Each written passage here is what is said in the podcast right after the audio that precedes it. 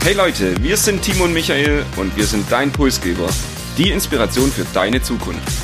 Wir wollen dir jede Woche Impulse und Inspiration mitgeben, dich mit deiner Zukunft zu beschäftigen und diese aktiv zu gestalten. Und jetzt viel Spaß mit der nächsten Episode deines Pulsgebers.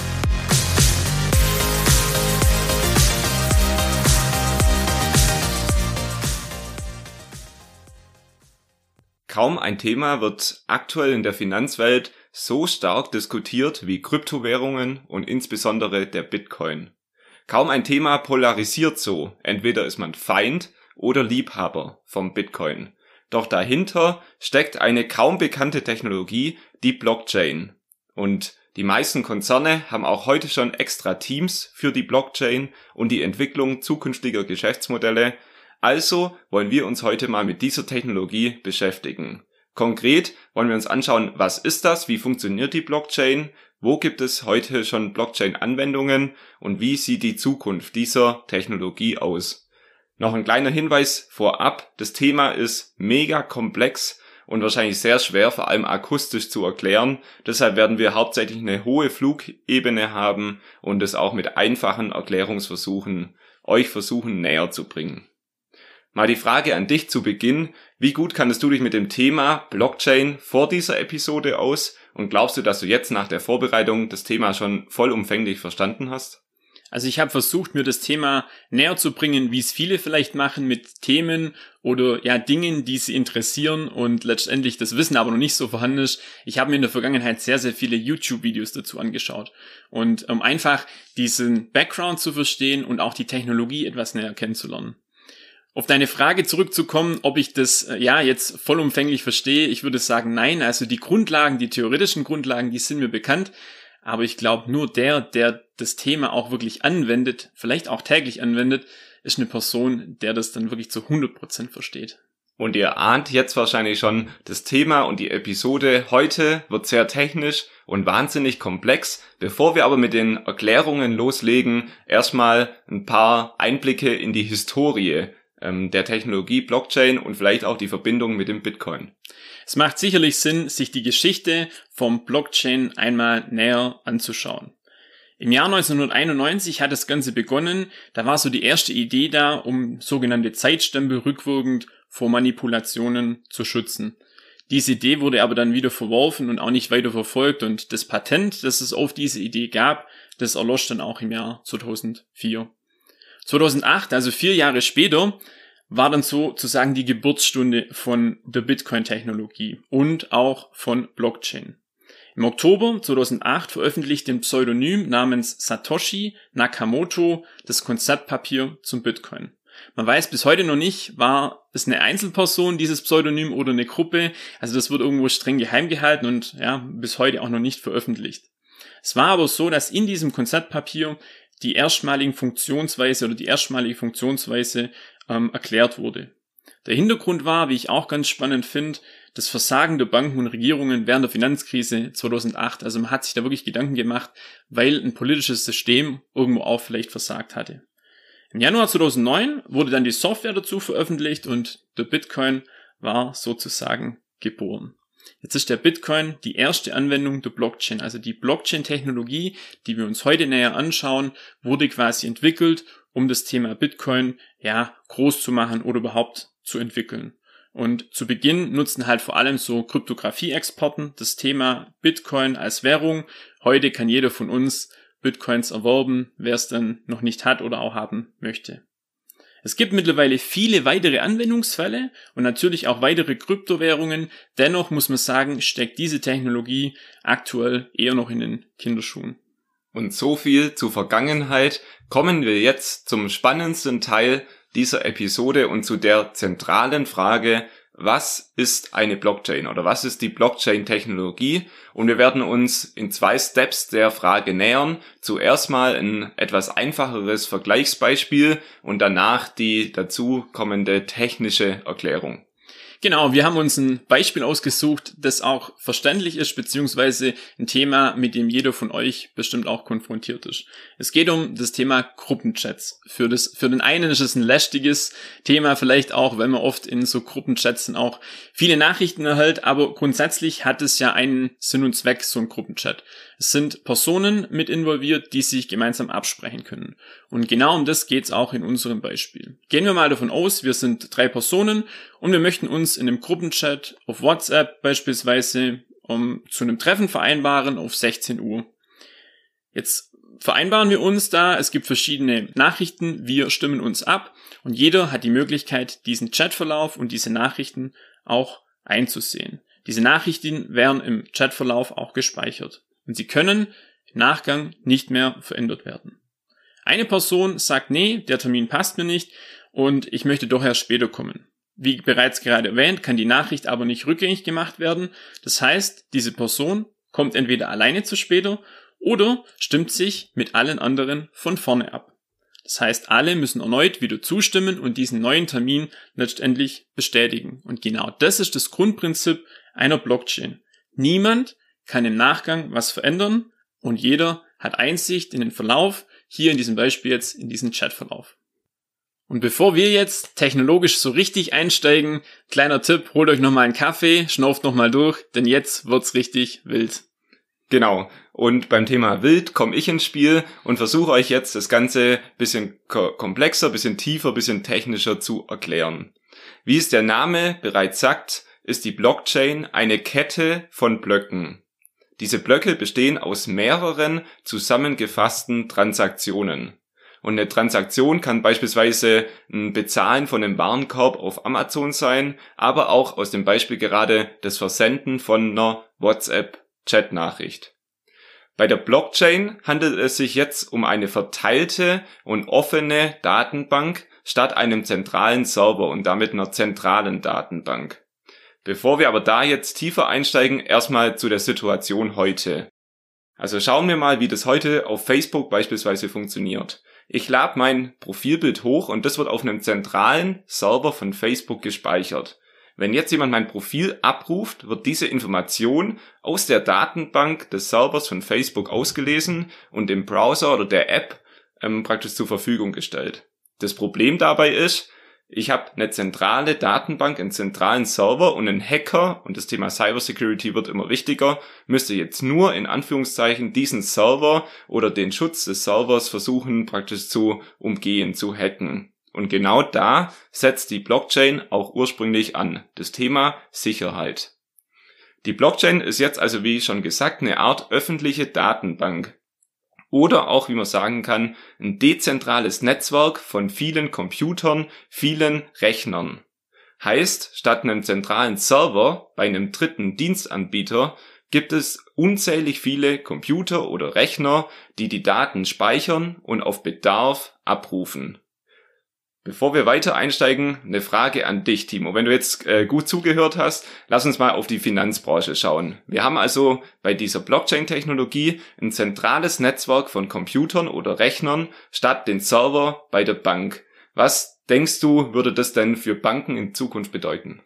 Ich gehe davon aus, dass Banken dann irgendwo auch überflüssig werden. Und diese Finanzdienstleister, die zentral verwaltet werden, die gibt's so vielleicht auch gar nicht mehr. Genau. Schauen wir mal auf das Beispiel. Ich bezahle äh, meinen Warenkorb auf Amazon. Heute wäre es so, es würde die Datenbank der Bank ausgelesen und mein Konto dort, der Kontostand geprüft und die Daten kommen dann von der Bank erstmal zu Amazon. Bei der Blockchain ist es so, dass die Daten hier aus diesem dezentralen Netzwerk von sehr vielen Rechnern kommen. Und wenn jetzt diese neue Transaktion praktisch ausgeführt wird, also das Bezahlen auf Amazon, dann werden die Daten in dieser Blockchain-Technologie in kryptische Zeichenketten umgewandelt, sodass keiner dieser eigenständigen Rechner jetzt die Daten auch auslesen könnte. Diese Daten oder Transaktionen werden dann in den Blöcken, also die Datenblöcke, abgespeichert. Daher auch der Name Blockchain. Und diese Blöcke werden wiederum chronologisch miteinander in dieser Technologie verknüpft, so dass keiner der Blöcke manipuliert werden könnte, ohne dass es in den folgenden Blöcken zu erkennen ist. Also die sind alle miteinander vernetzt und damit schützt es vor Manipulation. Das Besondere, alle Rechner des Netzwerks erhalten eine Kopie von diesem Datenblock. Das heißt, es ist nicht mehr so, dass es einen zentralen Ort gibt, wo die Wahrheit steckt, sondern jeder dieser Rechner hat eine Kopie. Und wenn wir jetzt an einen Hacker denken, müsste der nicht nur einen Rechner hacken, sondern alle Computer, alle Rechner dieses Netzwerk. Da gibt's auch für diese Blöcke vielleicht ein bildliches Beispiel, um das sich besser vorzustellen. Wir speichern ja diese Daten in Blöcken und da könnte man auch sagen, wir sind in einem Archiv und haben da ganz viele Leitsordner, die dann diesen Block darstellen, wo die ganzen Transaktionen als Kopien dort drinnen abgespeichert werden oder man eben die Nachweise in so einem Ordner, in so einem Block dann für die ganzen Transaktionen oder Datenbewegungen sieht. Zudem kann jeder in diesem Blockchain-Netzwerk alle Transaktionen nachvollziehen. Also wann welche Daten wo abgerufen werden und wann welche Bankbewegungen auch stattfinden. Das Netzwerk kontrolliert und überwacht sich also gegenseitig. Und gucken wir mal, wie gut du aufgepasst hast, wenn wir über die Vorteile der Blockchain-Technologie reden. Was kommt dir da jetzt abschließend in Sinn? Also so gut hat mir das noch niemand erklärt bisher, aber du wolltest ja die Vorteile der Blockchain-Technologie wissen. Also zum einen ist die erhöhte Sicherheit vor Datenmissbrauch und auch so das Thema Abhängigkeiten zu Finanzdienstleistern und auch Banken. Da lösen wir uns allmählich, wenn wir jetzt diese Blockchain-Technologie ähm, quasi verwenden würden. Genau, und da muss ich jetzt das Kompliment als guter Zuhörer dann an dich zurückspielen. Noch ein weiterer Punkt äh, würde mir einfallen, die hohe Transparenz, also da ja alle Transaktionen nachvollziehbar sind und in den Blöcken auch dann gespeichert werden, ist zusätzlich auch die Transparenz sehr hoch und man kann eben da nicht viel manipulieren. Kurzum und zusammenfassend, die Blockchain-Technologie ist also im Wesentlichen eine Art Netzwerk aus verteilten Rechnern oder Computern, die sich gegenseitig kontrollieren und Daten dabei verschlüsselt und Transparenz austauschen, anstelle, wie wir es heute haben, eben einen zentralen Server bei einem Dienstanbieter wie der Bank oder bei Facebook. Und die spannendste Frage, so eine Technologie oder so eine Technik bringt mir viel, wenn ich nicht weiß, wie ich sie in der Praxis einsetzen kann. Wo findet denn die Blockchain-Technologie heute Anwendung? Die Anwendungsgebiete zukünftig sind, kann man mal vorwegnehmen, nahezu grenzenlos. Wir haben uns jetzt hauptsächlich um das Thema Kryptowährungen, also die Finanzwelt, unterhalten und haben das auch anhand vom Bitcoin bereits kennengelernt.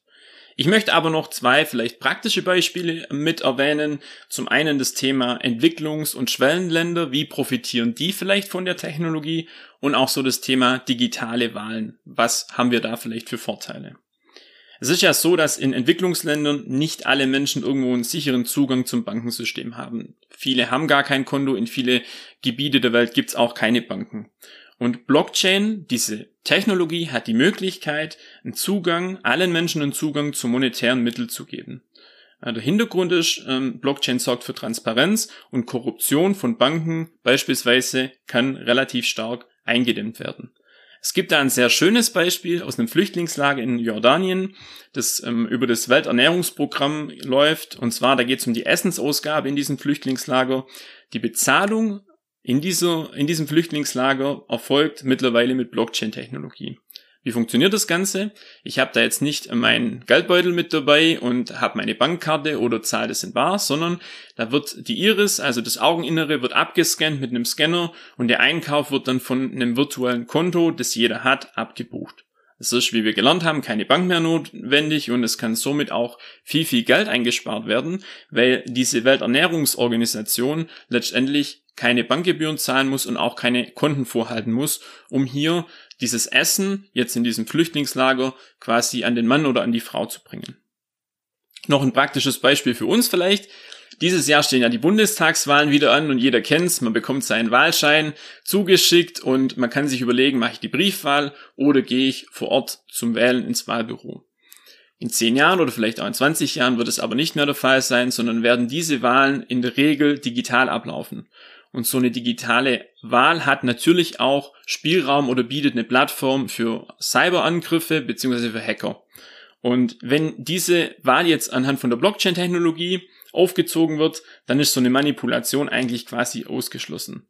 Weil jeder kann seine Stimme nachverfolgen und jeder kann auch überprüfen, ob seine Stimme dann wirklich korrekt berücksichtigt wurde. Das mal die Vorteile anhand von zwei, wie ich finde, sehr, sehr pragmatischen Beispielen. Es gibt ein Problem beziehungsweise ein aktuelles Problem. Es dauert sehr, sehr lange, bis die Transaktionen bestätigt werden. Also hier muss man auf jeden Fall nur daran arbeiten und da gibt es auch bereits Startups und Unternehmen, die sich diesem Problem dann annehmen und auch der Energieverbrauch ist nach wie vor ein sehr, sehr großes Thema. Dafür wird die Blockchain-Technologie auch kritisiert. Ich denke, wenn wir es schaffen, die Effizienzsteigerung hier reinzubekommen, ist das eine Technologie der Zukunft und das wird aber auch gleichzeitig die Hauptaufgabe der Zukunft werden. Und wir sehen also, die Blockchain-Technologie ist weit mehr als die Technologie hinter dem Bitcoin und findet in vielen Bereichen Anwendung. Und nicht umsonst haben die großen Unternehmen mittlerweile alle Blockchain-Abteilungen oder Teams. Wenn euch das jetzt alles bisschen zu viel Informationen waren und äh, ihr es vielleicht auch nicht ganz folgen konntet, zumindest drei Begriffsabgrenzungen, die ihr aus dieser Episode mitnehmen solltet. Blockchain, Kryptowährungen und der Bitcoin.